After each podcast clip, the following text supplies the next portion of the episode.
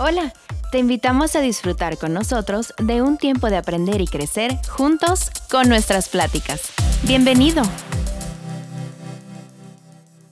Eh, voy a tocar un tema que es un tema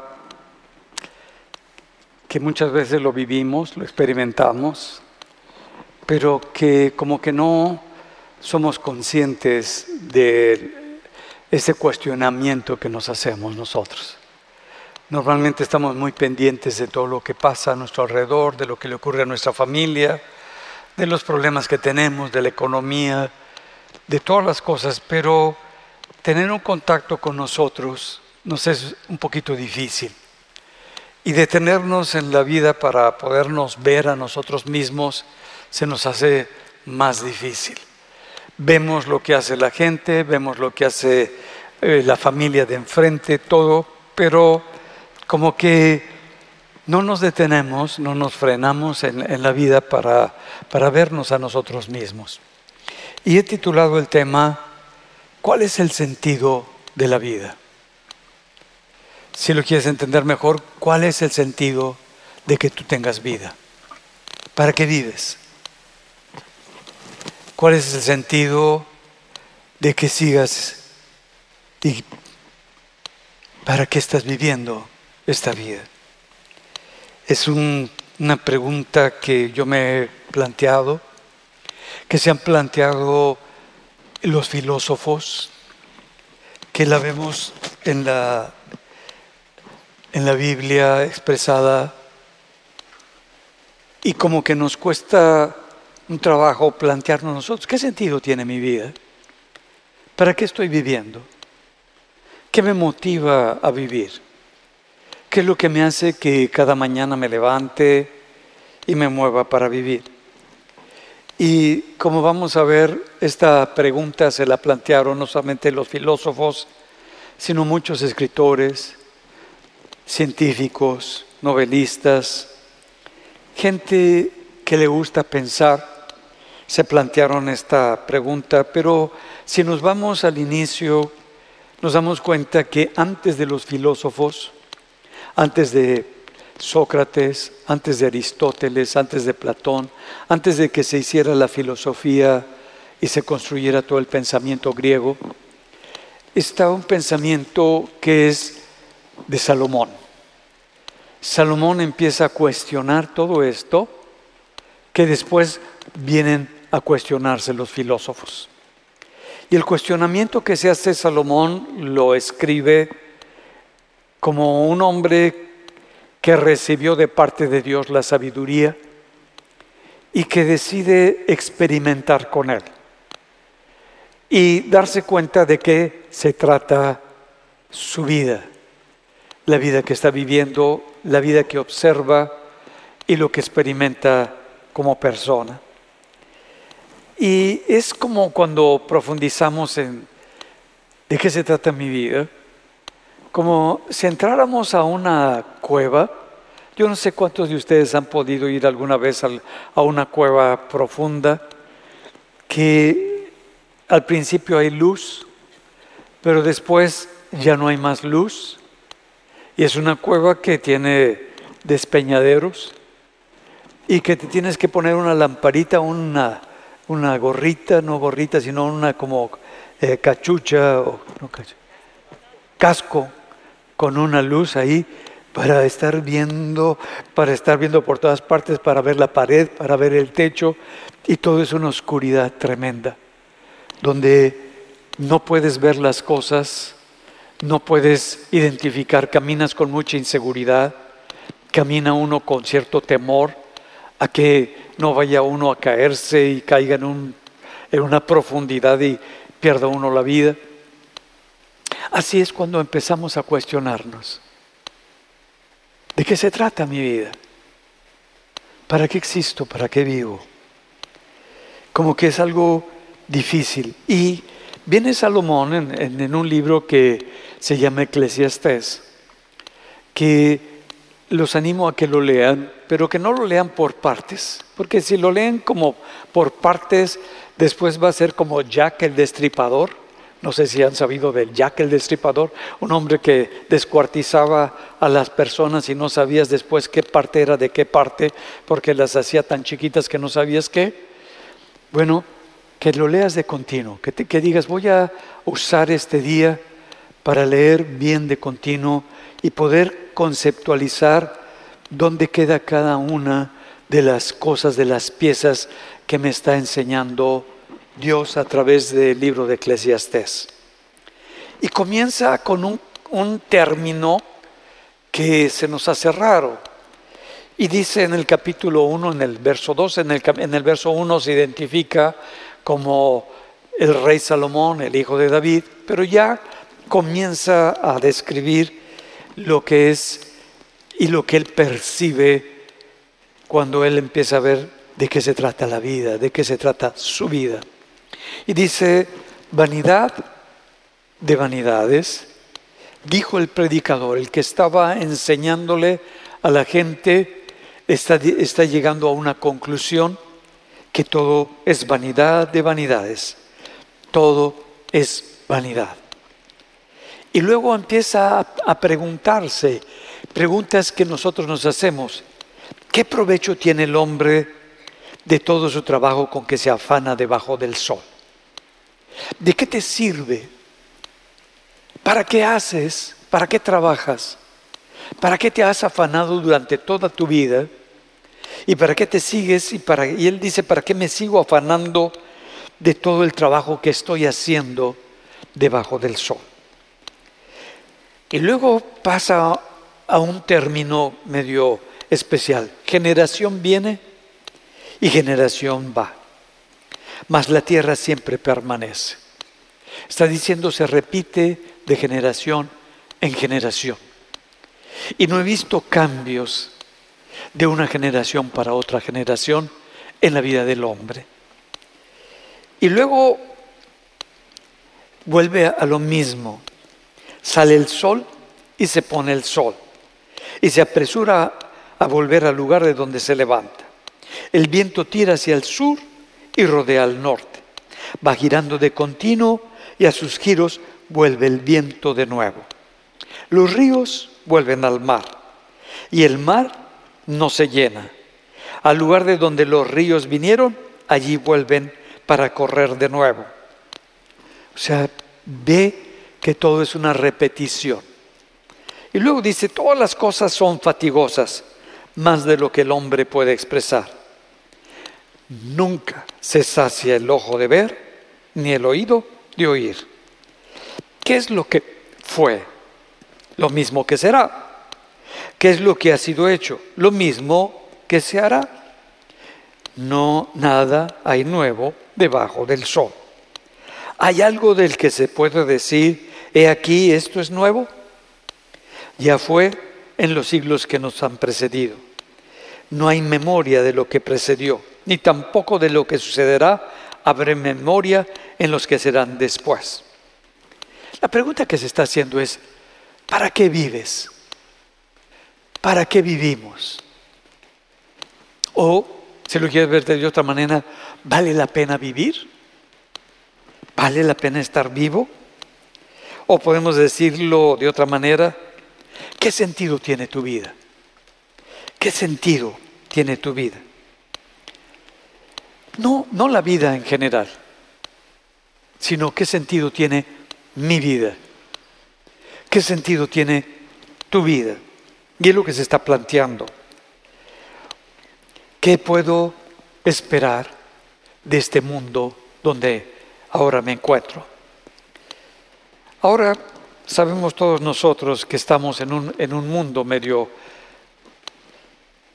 que decimos que está cambiando, pero solamente va repitiendo lo mismo a través de todas las cosas que hacemos. Oscar Wilde fue un escritor muy famoso y dijo, vivir es la cosa más rara del mundo. La mayoría de las personas solo existen.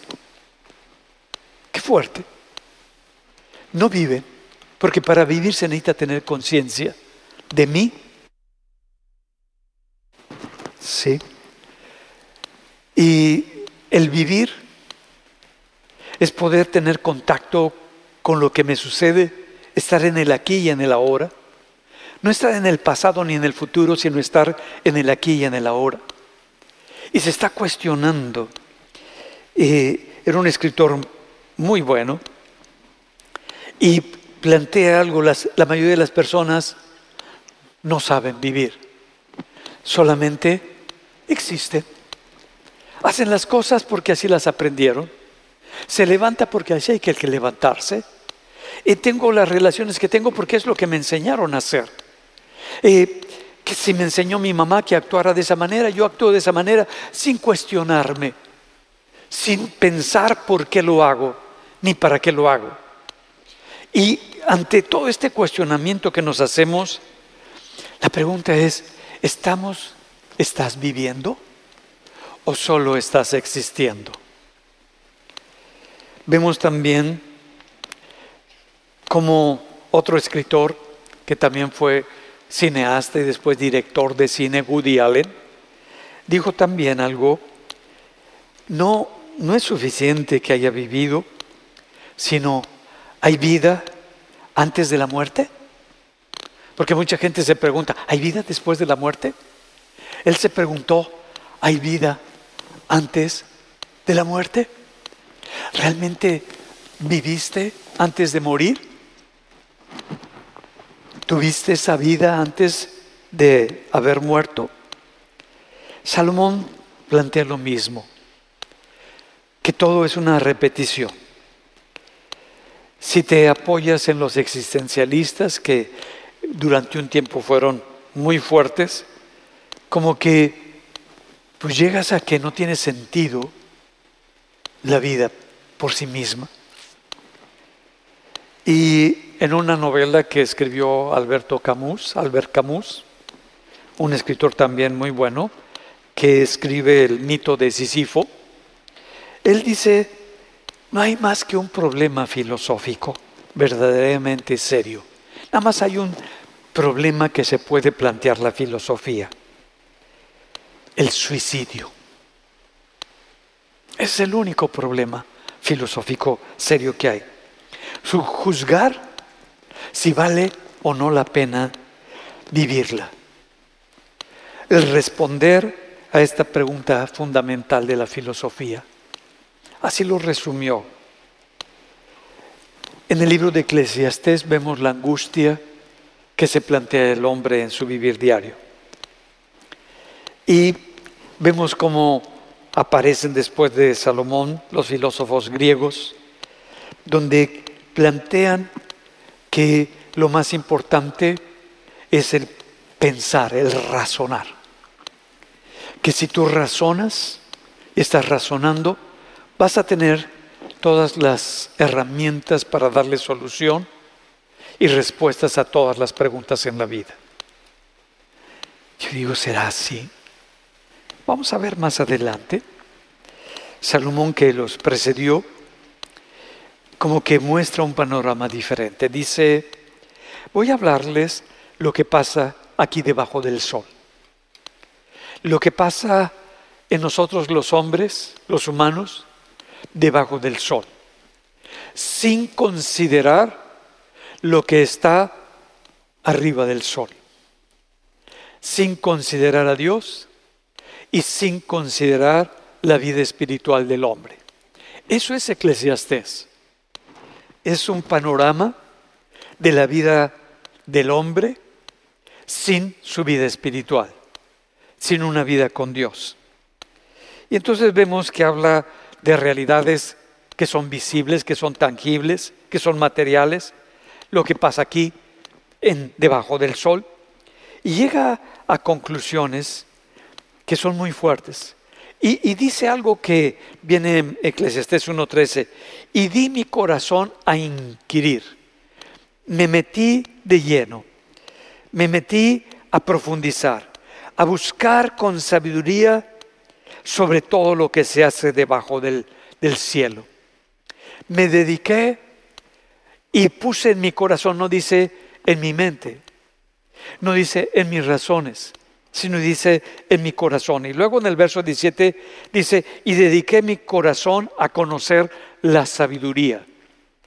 como que el corazón puede recibir tanto lo emocional, lo racional, lo espiritual, pero dice, voy a tomar de mi corazón solamente para conocer la sabiduría y también entender las locuras y los desvaríos. Como que se está deteniendo, está hablando, habla del corazón como esa parte no material, como algo inmaterial del hombre, de lo que pasa en nuestro mundo interior. A eso se está refiriendo, donde está colocando pensamientos, emociones, sentimientos y la razón. A eso le está llamando. Y vemos nosotros cómo está planteando, todo se repite, todo es un, como un círculo vicioso, que así como nacemos, así crecemos, nos reproducimos, envejecemos y nos morimos. Y lo más seguro que cada uno de nosotros tenemos, si yo les quisiera declarar su futuro, porque mucha gente quiere saber el futuro, te voy a decir, tu futuro es que te vas a morir. Eso es el seguro, eso no va a fallar. Y como que no nos gusta saber. Hemos disfrazado de mil maneras a la muerte. No queremos oír de que se murió alguien. Quisiéramos como que ha cambiado tanto el concepto de lo que es la vida que hemos separado como si no fuera parte de la, del vivir la muerte. Y la muerte es parte de la vida. Hace unos cuantos años, la gente moría en su casa, con su familia. Se despedía, hablaba, y cuando la gente moría en su casa, la gente platicaba, convivía, cenaba, almorzaba, hacían como su duelo, pero ahí en la casa, y ahí estaba la persona que había muerto. No tenían conflicto con que no vea la muerte, que el niño no vea la muerte, eso no debe de existir en la mente del niño, no está preparado. ¿Qué es, qué es la vida? ¿Por qué hemos querido ocultar tanto a la muerte? Ahora la gente se muere sola en un hospital donde ya las enfermeras ni pasan a ver, nada más de repente ya se murió. Solos, abandonados, como que hemos separado. Yo recuerdo mi abuela murió en su casa. La velamos ahí en su casa. Y nosotros como niños fuimos a su casa a llorarle a la abuela. Era parte de nosotros. Yo era el consentido de mi abuela. Y era, no entendía. No entendía yo la separación de que ya nada más se decía, ya no voy a ver a mi abuela. Pero esto de la muerte, ¿cómo es? Y como que quisiéramos separarlo. Y tan queremos separarlo que el, anhelo del hombre durante todo el tiempo, desde la época de los alquimistas, estaban buscando el elixir de la vida, la sustancia maravillosa para que nunca muriéramos. Y la gente sigue buscando, ¿qué me tomo? ¿Qué, qué, qué hago? ¿Qué, sustancias hay? ¿Qué hay algo de nuevo para que yo no envejezca? Para que siempre me vea como de 30 años. Bueno, habemos las excepciones. No, hombre, todos estamos envejeciendo. Por más que quieras, tu cuerpo se va envejeciendo. Nos vamos llenando de canas. Nuestras fuerzas ya no son las mismas. Nuestro cuerpo por dentro ya no tiene las mismas capacidades y ya no respondemos igual ante las enfermedades. ¿Por qué? Porque estamos envejeciendo. Un proceso natural, un proceso normal. Y no quisiéramos. Y ahora veo yo, cuando voy a los congresos, los médicos que están haciendo el ejercicio, la, esto y tomando esto, aquello, pero yo los veo igual de viejos que el año pasado. Por más que querramos, seguimos viendo. Cuando se empezó a dedicar muchísimo dinero para descifrar el código genético del hombre. Pensaban que una vez que nosotros leyésemos el ADN de nosotros, íbamos a entender cómo era la vida y por qué se daba la vida y entonces nunca íbamos a morir. se leyó el código genético y se dio cuenta que es algo inentendible todavía todo ese proceso. Y no porque sepamos cuál es el código genético y cuáles enfermedades vas a tener, quiere decir que no las vas a tener. Y se dieron cuenta que la genética no determina las enfermedades que vas a tener, sino todo el medio ambiente y lo que tú crees.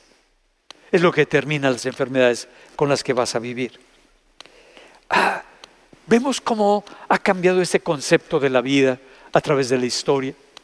Miren, en aproximadamente la Edad Media, el promedio de vida era 30 años. ¿Cuántos tienen 32? Ya estarían muertos. Fíjense nada más. En 1700, el promedio de vida, 34 años. 1800, no hombre, 46 años. 1900, 49 años. Ahora entiendes por qué se casaban a los 14, 15 años. Porque pues rápido se iban. Y entonces ya dejaron al, al hijo. Y el hijo rápido para reproducirse, para dejar al nieto. Pero ¿qué importa el ciclo? Es lo mismo.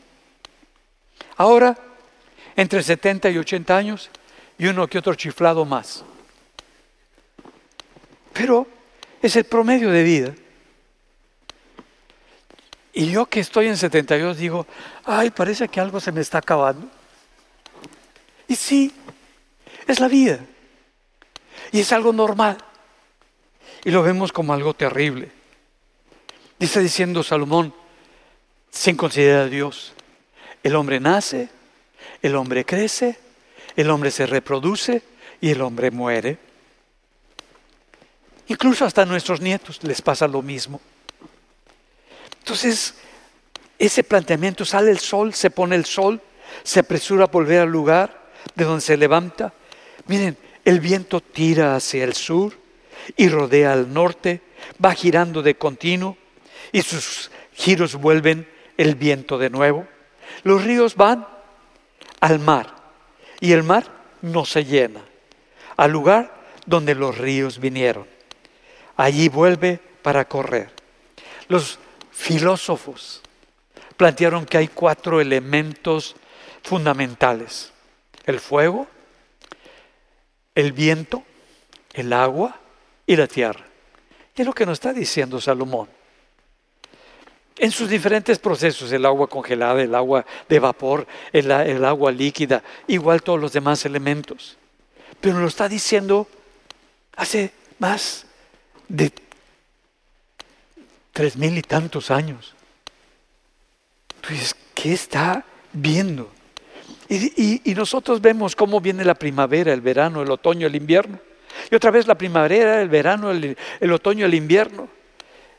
Y todo está diciendo es una repetición. Tienes una semilla, siembras la semilla, crece una ramita, luego un árbol, luego da el fruto, luego la semilla y otra vez lo mismo. Todo como que es un ciclo el que está planteando que hay en la vida. La, muerte comienza desde el momento en el que naces. Desde ese momento en el que te formaste como dos células y una célula, desde ese momento comienza la muerte. Un proceso inevitable. Algunos, incluso como Disney, o al Disney, está congelado dando vueltas ahí en el espacio, su cuerpo, para ver si en el futuro lo pueden reactivar al hombre. Todos quisiéramos de alguna manera, porque no vemos más allá de lo que está planteando Salomón y de lo que plantearon los filósofos, lo que hay aquí en la tierra. Vanidad de vanidades, todo es vanidad. Y, dice, no, lo, más importante es el método para pensar. Y Descartes es el que planteó el método científico y fue el que dijo, pienso, luego existo. Entonces, qué, qué tremendo, ¿sí? Porque pienso, luego existo. Pero luego los neurocientíficos rebatieron su idea y, dijo, ah, existo, por eso pienso. se lo voltearon. ¿Por qué? Porque si no tuvieras existencia, tampoco tendrías pensamiento. Tú dices, vamos cuestionando todo lo que van haciendo. Dices, si fuera la razón, porque estamos en el siglo de la razón, en el siglo de las luces, si fuera la razón el único ah, imperativo para tomar decisiones en la vida, y fuera lo más significativo mi proceso para razonar, para analizar, para estructurar, ¿será que la razón tiene la capacidad para todo lo que existe? Miren, incluso los que hacen mecánica cuántica o física cuántica, dicen, la cuántica rebasa mi capacidad para razonar. Va más allá de mis límites para razonar. Va más allá de mi capacidad de entendimiento. El que dice que entiende la cuántica no entiende nada, dijo un premio Nobel. Ah, entonces la razón no es la que nos lleva. Ah, ¿será que con la política vamos a poder cambiar? Francia vivió una revolución muy, muy tremenda, donde el lema era libertad, igualdad y fraternidad. Hasta parece que estamos aquí en México. Libertad, igualdad y fraternidad. Bueno, en, ese tiempo, Luis XVI, les duró esa revolución que hicieron y ese cambio tan fuerte, porque no supieron cómo manejar la economía y todo eso, nada más les duró 10 años. Entró un hombre bajito, de la clase baja que nunca sabía cómo manejar, el otro era de la clase social, siempre había tenido dinero, sabía cómo manejar la economía, ayudar a las masas, este no, se colocó como rey, él mismo se puso la, la corona como rey, quiso gobernar, gobernó, aplastó, destruyó toda esta imagen, Napoleón Bonaparte. Y después se chifló y quería conquistar al mundo. Tú dices, ¿qué? Todo es lo mismo. Dice Eclesiastés capítulo 2, quizás lo estoy entristeciendo, pero ese es el objetivo, que se den cuenta que debajo del sol no hay nada que nos pueda satisfacer y no hay nada que sea suficiente. Ojalá lo logre.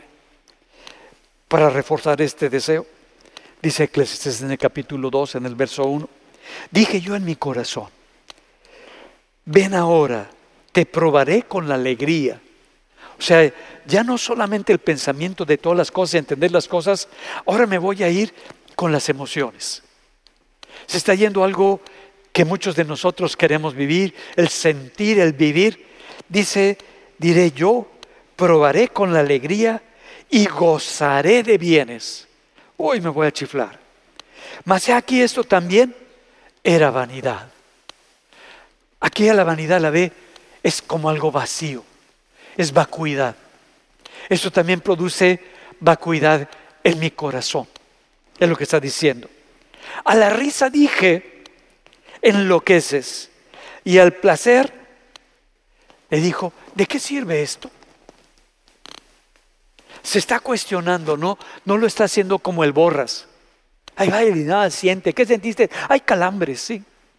Está diciendo, estoy permitiéndome no solamente el experimentar mis emociones, el experimentar el reírme hasta el cansancio, pero siendo consciente de lo que estoy experimentando. También propuse en mi corazón agasajar mi carne con vino, con vino y que anduviese mi corazón en sabiduría, con retención de la, de la necedad a saber cuál fuese el bien de los hijos de los hombres, en el cual se ocuparán debajo del cielo todos los días de su vida. Dice, voy a probar el vino, pero no me voy a poner tan borracho que esté tirado debajo de la mesa, sino que voy a, probar lo que produce y voy a ver lo que pasa en mí y voy a controlarlo. No voy a vivir desde una manera desaforada, donde me controle el vino, donde me controlen las emociones, donde me, sino que estoy queriendo ser consciente y experimentarlo. qué, qué, qué manera de, de ver y de experimentar sin bloquear sus emociones, sin decir que no lo quiero sentir o no quiero vivir. Está diciéndolo muy bien. Y lo dice, engrandecí mis obras, edifiqué mis casas, planté para mí viñas, me hice huertos y jardines y planté en ellos árboles de todo fruto. Me hice estanques de aguas para regar de ellos el bosque donde crecían los árboles. Compré siervos y siervas. Tuve siervos nacidos en casa. También tuve posesión grande de vacas, de ovejas, más que todos los que fueron antes de mí en Jerusalén. Me amontoné plata y oro y tesoros preciados de reyes y de provincias. Me hice de cantores y cantoras, de los deleites de los hijos de los hombres y de toda clase de instrumento musical. ¿Qué está diciendo? Ay, construí, porque muchos decimos, no, yo voy a construir, voy a hacer, y ya tengo una casa, ya tengo otra casa, ya tengo esto otro, ya tengo esto. Dice, ya hice todo esto. Ya tengo todo lo que quiero, carros, todo. Ferraris tenía el Salomón. Bueno, así le llamaba a sus caballos. Tenía todo. Tenía oro que decía que hasta los escudos de sus soldados eran de oro. Tenía todas las piedras más preciosas y anheladas. Y empieza como que a tomar conciencia y todo esto, y todo esto que he dedicado mi vida, y todo esto para que me he esforzado, después de quién será? ¿Para qué todo esto? ¿Qué sentido tiene vivir de esa manera? ¿Qué sentido tiene trabajar tan duro, tan arduo de esa manera? ¿Se lo está cuestionando? ¿No permite el desenfreno? tiene ese control. Y dice en el verso 11, miré, yo luego todas las obras que habían hecho mis manos. Como que se detiene para ver todo lo que había hecho como rey. Todos el reinado.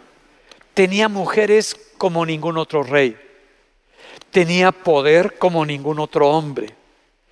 Tenía una habilidad para construir como nadie había construido, para deleitarse en la comida como nadie se había deleitado con la comida.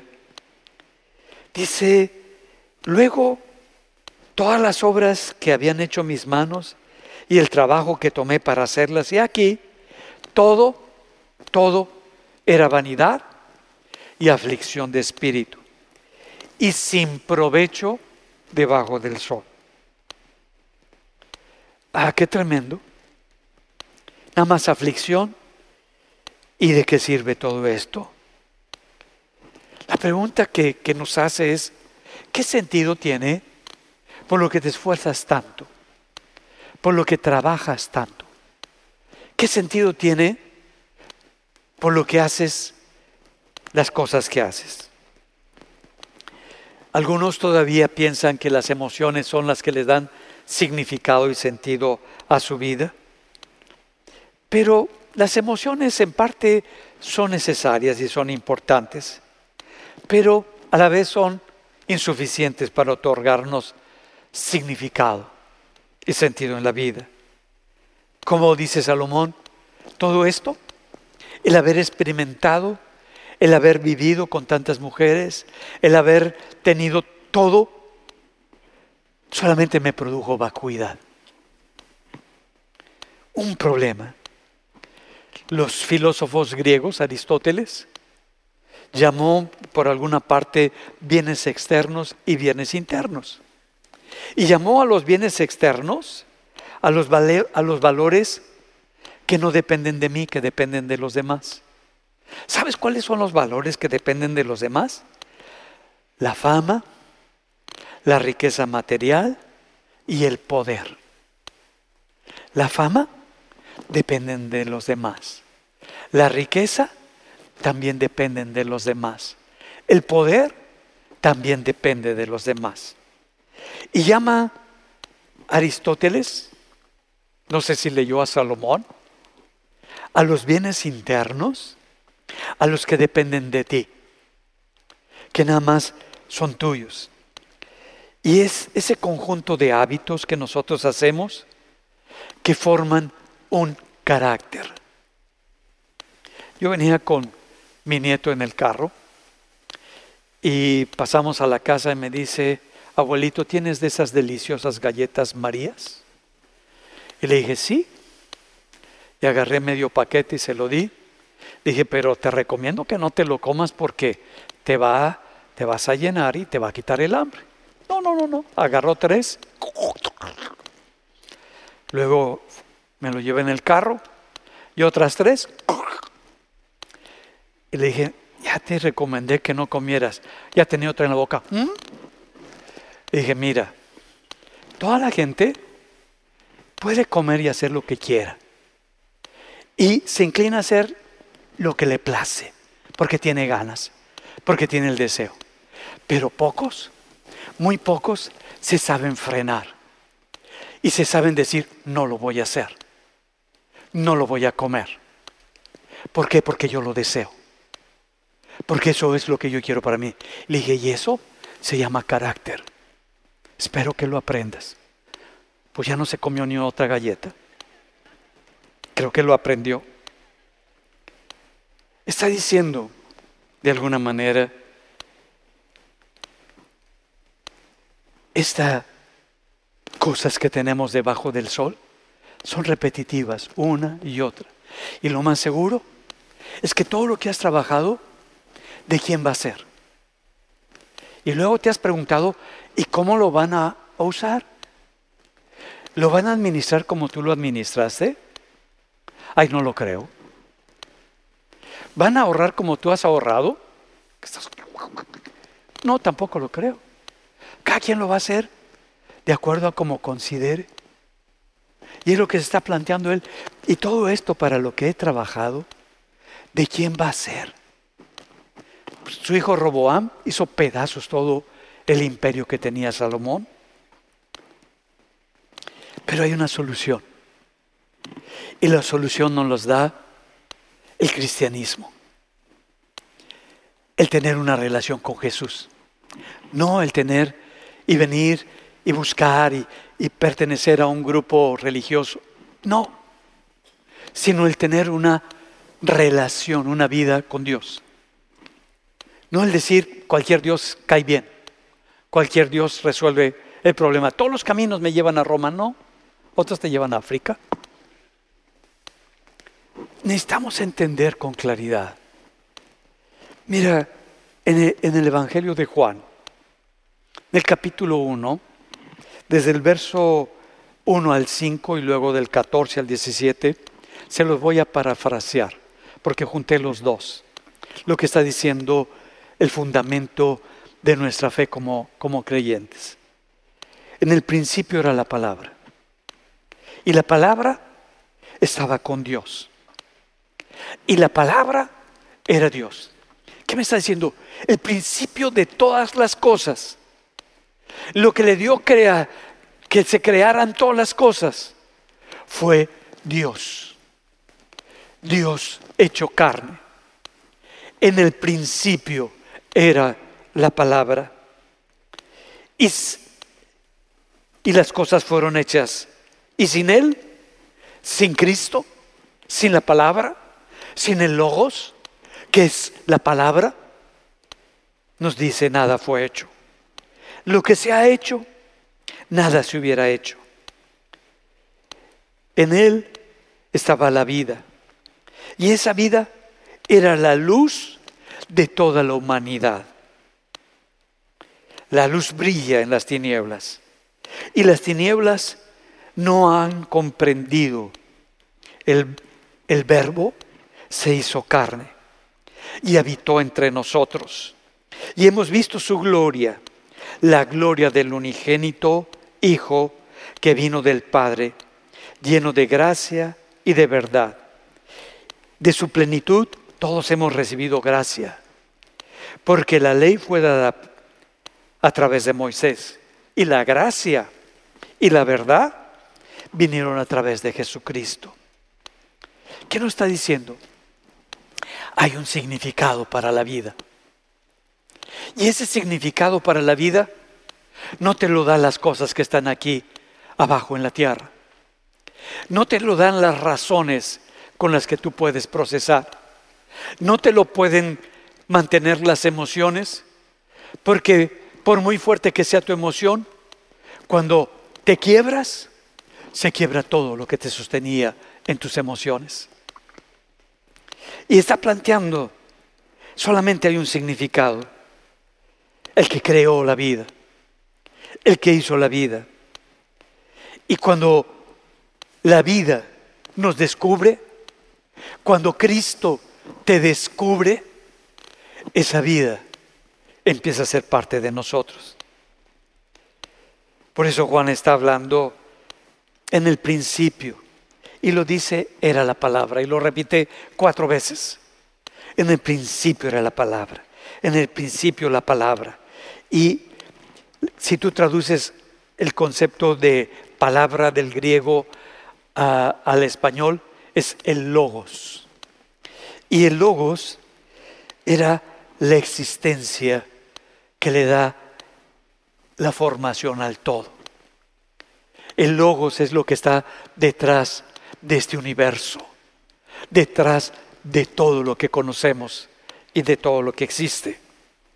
El logos es lo que le da la vida y que nos permite razonar y entender este universo. Y dice, así como cuando la luz brilla, pero las tinieblas no han comprendido la luz. Las tinieblas no han podido recibir a Jesús. La oscuridad tiene más poder que esa luz, dependiendo si hay mucha oscuridad en tu corazón, en tu vida. Y habla de este mundo como una metáfora que este mundo no lo comprende, no comprende esta palabra. Y es una, como que tenemos una actitud ambivalente como humanidad. Por una parte, queremos la verdad. Queremos conocer la verdad. Queremos saber la verdad. Queremos entender la verdad. Pero por otra parte, no nos gusta que nos las impongan. Oye, la verdad dice que hagas esto. Ah, ¿por qué lo voy a hacer? Oye, la palabra nos dice que, que te muevas en esto. ¿Y por qué me voy a mover en eso? Oye, es que esto es un fundamento principal. Ah, sí, pero, pero yo. Hay oscuridad, como dice. Algo que necesitamos es que nuestra vida tenga significado, que nuestra vida tenga sentido. Miren, estaba leyendo el testimonio de un eh, médico que se llama Atul Gawande, que es maestro en Harvard y es cirujano en Boston, eh, y que fue a, un eh, lugar para ancianos, donde el médico principal que estaba viendo y cuidando a todos los ancianos, se dio cuenta que su personal de enfermería se le estaba muriendo. Se le estaba muriendo. Y que así como los pacientes se iban muriendo porque ya eran ancianos, pues sus enfermeras y enfermeros y personal también se estaban empezando a morir. Y se le ocurrió una idea medio loca. Dijo, necesito hacer algo. Y fue a hablar con todos los ministerios en Estados Unidos y lo apoyaron. Y llevó al hospital perros, gatos, loros, pájaros, plantas exóticas, flores, y en todos los pisos puso todo eso y a toda la gente le dijo, tú te vas a encargar del loro, tú te vas a encargar del perro, tú te vas a encargar del gato, tú te vas a encargar de los pajaritos, tú te vas a encargar de esta planta, tú te vas a encargar de estas flores. Y sacó las estadísticas, porque todos tenían que levantarse para darle de comer al oro. Y se dio cuenta que las muertes anuales disminuyeron en un 20%. Y los medicamentos que tomaban para estar, los psicotrópicos, para estar tranquilos, disminuyeron en un 50%. Ah, como que estaban, necesitaban un sentido, un significado más allá del que estaban viendo de que se moría la gente. ¿Qué cosa le da significado a tu vida? ¿Qué cosa le da sentido a la vida que tú tienes y que llevas? Bueno, ¿hay alguna cosa que le dé sentido? Quizás la respuesta sea sí y no. Mira, si tú dices, sí, es que está todo este mundo, todo esto, la ciencia, el conocimiento, la información, pero si somos fríos, este sistema solar, como tal, nuestro sol se va a enfriar, tarde o temprano. La Tierra va a desaparecer. El universo se va a colapsar. Eso ya está demostrado. Y todo lo que se sabía del hombre va a dejar de saberse dejó de existir. Entonces, ¿para qué todo lo que hicimos si somos un poquito pesimistas? Bueno, C.S. Lewis, que fue un escritor cristiano extraordinario, escribió, si la naturaleza es todo lo que existe, en otras palabras, si no hay Dios, entonces todas las historias terminarán de la misma manera en un universo del cual toda la vida está desterrada, son posibilidad, sin posibilidad de retorno, ser una civilización que será como un parpadeo accidental. Todo, como mencioné, desapareció. Hay un escritor ruso que me, que me gusta leerlo, León Tolstoy, que era un hombre que había escrito varias novelas, era muy reconocido, y cuando cumple 50 años, entra en una crisis tremenda. Y, él se, dice, cuando cumplió los, los 50 años, tengo esposa que amaba, tengo buenos hijos, tengo un gran patrimonio que sin mucho esfuerzo de mi parte mejoró y aumentó. Y dijo, soy respetado, pero llegó al lugar donde dijo, me di cuenta de que no podía darle un significado racional a ninguna acción de mi vida. Y entró en una depresión profunda. Y se hacía un cuestionamiento. ¿Qué es el que dice hoy o mañana? ¿Tiene sentido? Enfermedad o salud. Enfermedad o muerte. Pues van a venir. Y las personas que yo amaba ya no van a estar. Pero va a venir tarde o temprano y también me pasará a mí. Y los gusanos me comerán. Y tarde o temprano todos mis esfuerzos y todo lo que he hecho será olvidado. Y seré el mayor fraude. Y esta pregunta lo llevó al borde del suicidio. ¿Por qué? Porque la pregunta no tiene respuesta en lo que está a nuestro alrededor. Tarde o temprano se te va a acabar eso. Pero no sé si te has dado cuenta, hay gente que dice, es que me gusta experimentar, me gusta el placer. Tarde o temprano se te va a acabar. Tarde o temprano vas a tener mi edad, 70, 80, o las de mis suegros, 90. ¿Y todo lo que hiciste? ¿Qué fue? Nunca nos satisface, nunca nos llenamos, nunca es suficiente. Y el ojo, como dice Salomón, nunca se sacia de ver, así como el oído de, oír. Y siempre queremos ver más, oír más, tener más experiencias. Y todo esto es vanidad de vanidades. Pero si eres cristiano, y sabes que Dios te creó y que Dios creó todo este universo y que Él lo hizo por amor. Y que cuando nos creó y vio que fallamos, lo que se manifestó no fue la razón de Dios, ni una respuesta emocional de Dios, sino el amor de Dios. Se dio cuenta que fallamos y envió a su Hijo para rescatarnos, para redimirnos. Como que está viendo y dándonos una respuesta donde nosotros podemos tener una seguridad absoluta con nuestro Dios. Pero si tú estás creando tu significado y le estás dando, queriendo dar sentido a tu vida por tu trabajo que tienes, por las cosas que has logrado y que has alcanzado, y quieres alinearte a eso con tu propio significado, pues tarde o temprano va a llegar un momento donde una enfermedad o un problema muy difícil que no puedes resolver va a producir mucho sufrimiento en tu vida. Y todo eso que le estaba dando significado, ¿dónde va a quedar? ¿Dónde te lo vas a colocar cuando se quiebren todas esas cosas en tu vida?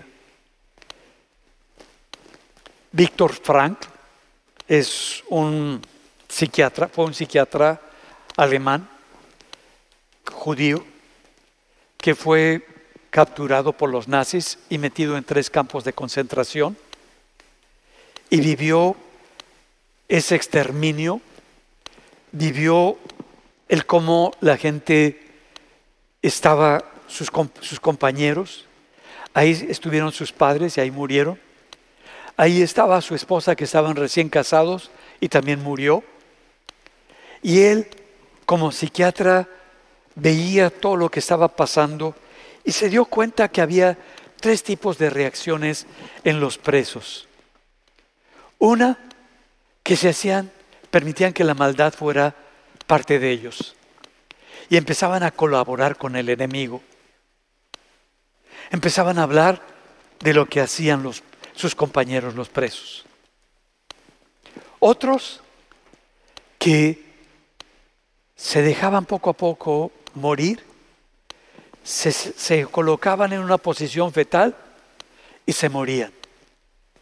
Y el tercer grupo de personas eran los que tenían una reacción positiva, que aunque estaba muy difícil el problema, la agresión, el hambre que tenían, la situación tan destructiva en la que vivían, ellos seguían siendo nobles, siendo valientes, se sacrificaban.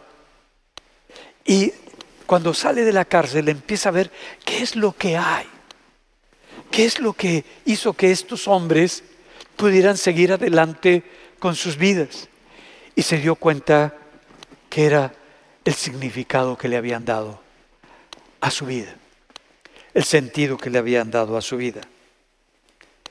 Entonces muchas veces pensamos, ay, con que yo coloque un pensamiento correcto, entonces pues se va a poder estructurar todo en mi vida.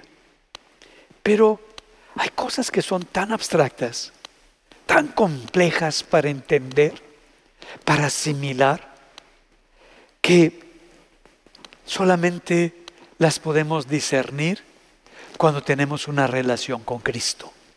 No hay otra manera. Hay una escritora que estudió en Oxford, fue de las primeras mujeres que se recibieron en Oxford, Dorothy, Sayers, y después empezó a escribir eh, varias novelas.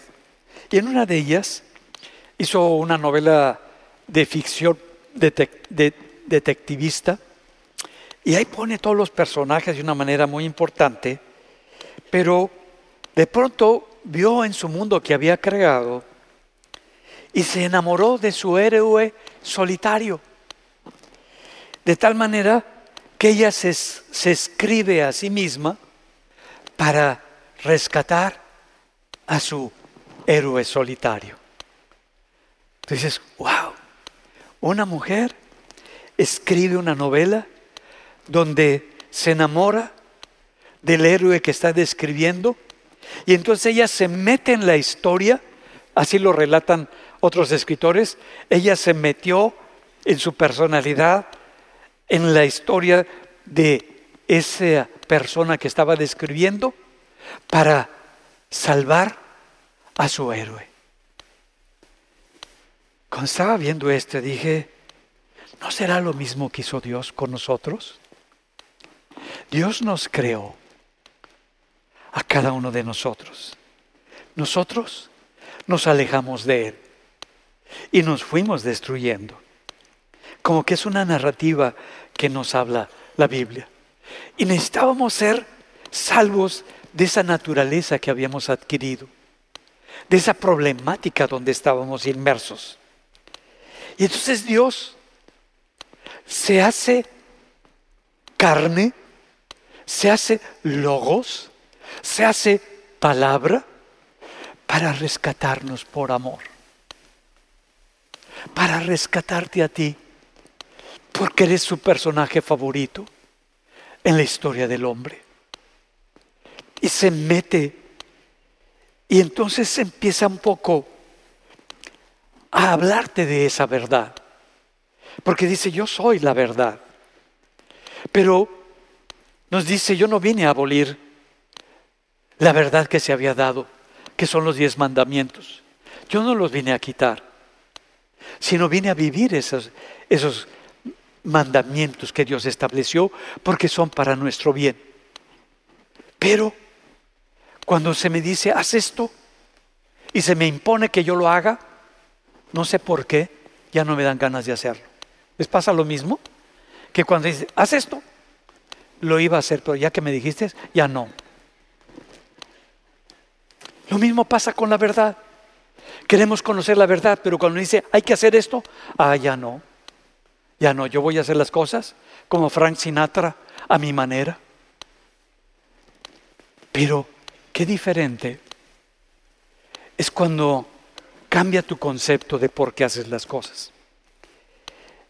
Yo, cuando comenzamos nuestro matrimonio, mi esposa y yo, yo estaba muy enamorado, todavía sigo, enamorado de ella. Y yo quería que ella me amara nada más a mí. Pero yo no pensaba cómo amarla a ella. Nada más estaba pensando cómo ella me amara a mí. Y fue a través de los años y últimamente me he dado cuenta que hay un amor por ella que Dios lo puso en mi corazón. Y yo la amo así como es. No tiene que hacer nada. Con chinos y sin chinos. Peinada y despeinada. Tal cual es, yo la amo. Entonces ahora me gusta cocinar porque lo hago por, porque la amo a ella. Me gusta, no que sea un disfrute y un deleite extraordinario, pero lavo los trastes y hago las cosas porque la amo a ella. Lo que me mueve es ese amor. No es porque tengo que. Antes lo hacía porque tengo que, no, pues ella amolada. Y yo sin ganas. Entonces, híjole, pero Dios hizo un cambio en mi corazón. Y es el cambio que tú y yo necesitamos. Que lo que hagamos de la palabra de Dios, no la vivamos porque tenemos que vivirla, sino que podamos decirle, sé que me has amado tanto. Sé que ese amor que diste por mí en la cruz es suficiente. No hay mejor lenguaje no hay mejor expresión que el amor que me has mostrado. Y yo quiero vivir esa verdad, pero por amor. No porque tenga que, no porque deba de cumplir con la ley, sino porque hay un mandato nuevo que Jesús ha puesto en mi corazón, el amor. Y que ese amor sea lo que me motive para hacer las cosas.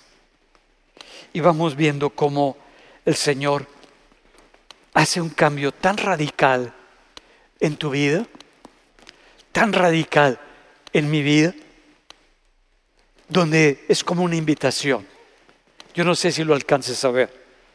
En esta naturaleza humana, en esta vida, todo lo que hay no le puede dar ni sentido ni significado. Si te enfocas a ello, como lo hizo Salomón, te vas a dar cuenta que es vacuidad de vacuidades. Que tarde o temprano vas a llegar a una crisis o una doble crisis y todo se va a quebrar. ¿Y tú? ¿Qué pasaría? ¿Quién serías tú si de repente ya no puedes trabajar? Ya no puedes ni siquiera elaborar el pensamiento como lo, como lo hacías. ¿Qué, ¿Qué persona serías que ahora te tienen que ayudar hasta para moverte? ¿Te amarías? ¿Te respetarías? ¿Te honrarías? ¿O ya querías morirte? Ahora, no, siendo tan drásticos, si el trabajo que tienes, que dentro de poco va a pasar, colapsa Pemex, te quedas sin chamba. Y luego no has atendido tu casa. Viene el divorcio. Y te quedas otra vez sin nada. ¿Te cuestionarías qué sentido tiene tu vida? ¿Te cuestionarías qué sentido? No Pemex, llámale Pemex, llámale lo que sea, la compañía, tu trabajo, tu negocio, lo que sea, colapsa. Y colapsa tu relación o colapsa tu salud.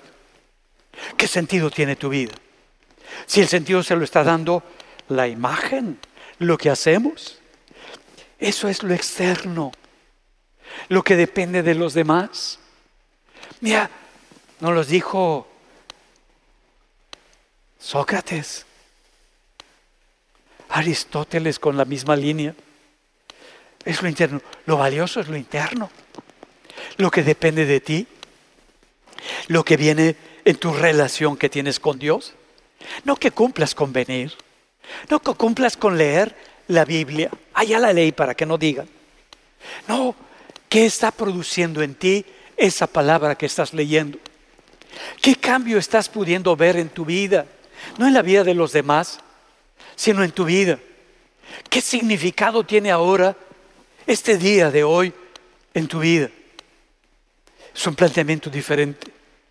¿Estás existiendo nada más? Yo siempre me cuestionaba cuando estaba empezando en la carrera de física, que es lo primero que estudié. Me iba a la biblioteca a estudiar y decía, estoy como animalito. Nada más me levanto, desayuno, estudio, regreso, como, estudio, me duermo y al otro día repito y repito y repito lo mismo. ¿Y todo esto para qué rayos? No conocía a Cristo. Entonces me metí de grillo. ¿Para qué? ¿Para qué todo esto? ¿Para qué todo esto que haces si no hay el fundamento esencial en tu vida? Todo como dice Salomón, vanidad de vanidades. Todo es vanidad. Vamos a ponernos en pie, vamos a orar. Espero de todo corazón haya producido crisis en ti, en el buen sentido. Una crisis que te lleve a reflexionar, ¿qué onda con tu vida? ¿Para qué vives? ¿Qué sentido tiene tu vida? ¿Qué sentido tiene lo que el plan y el proyecto que tienes para el 24? ¿Para qué? ¿Qué sentido tu proyecto de que me voy a mover a otro lugar, a otra parte? Porque ahí están, ahí están y ahí estarán. ¿Qué es realmente lo que te está moviendo para que tengas la vida que tienes? Padre, gracias. Porque antes de que se creara la filosofía, antes de que se construyera la ciencia, antes de que se hiciera todo lo que ha creado el hombre, ya nos estás hablando del mismo problema existencial. Vanidad de vanidades. Todo debajo del sol, sin Dios, es vanidad. Donde no hay respuestas, donde no hay soluciones válidas, donde todo tiene un principio y tiene un final. Pero contigo, Señor, desde el momento que esta palabra, que Cristo se hizo vida dentro de mí, todo cambió dentro de mi corazón. Y tuve vida, la vida tuya. Y esta vida tuya me ha permitido sonreírle a la muerte y verla como algo normal al cual yo voy a ir. Pero sé que tú tienes preparado para mí un lugar celestial. Que no hay solamente carne y materia, sino que soy espíritu. Y tengo tu vida dentro de mí para seguir con esta vida después de muerto. Padre, gracias por este regalo de que me hablas de que habrá resurrección, porque a través de la historia, el único hombre que ha resucitado eres tú, Jesucristo. El único hombre que se levantó de los muertos eres tú, Jesús. Y el único hombre que dijo que volvería y que haría un nuevo cielo y una nueva tierra eres tú. Y tu palabra es suficiente para hacer todo todo lo que se requiere. Este universo va a cambiar, pero tu palabra nunca cambiará.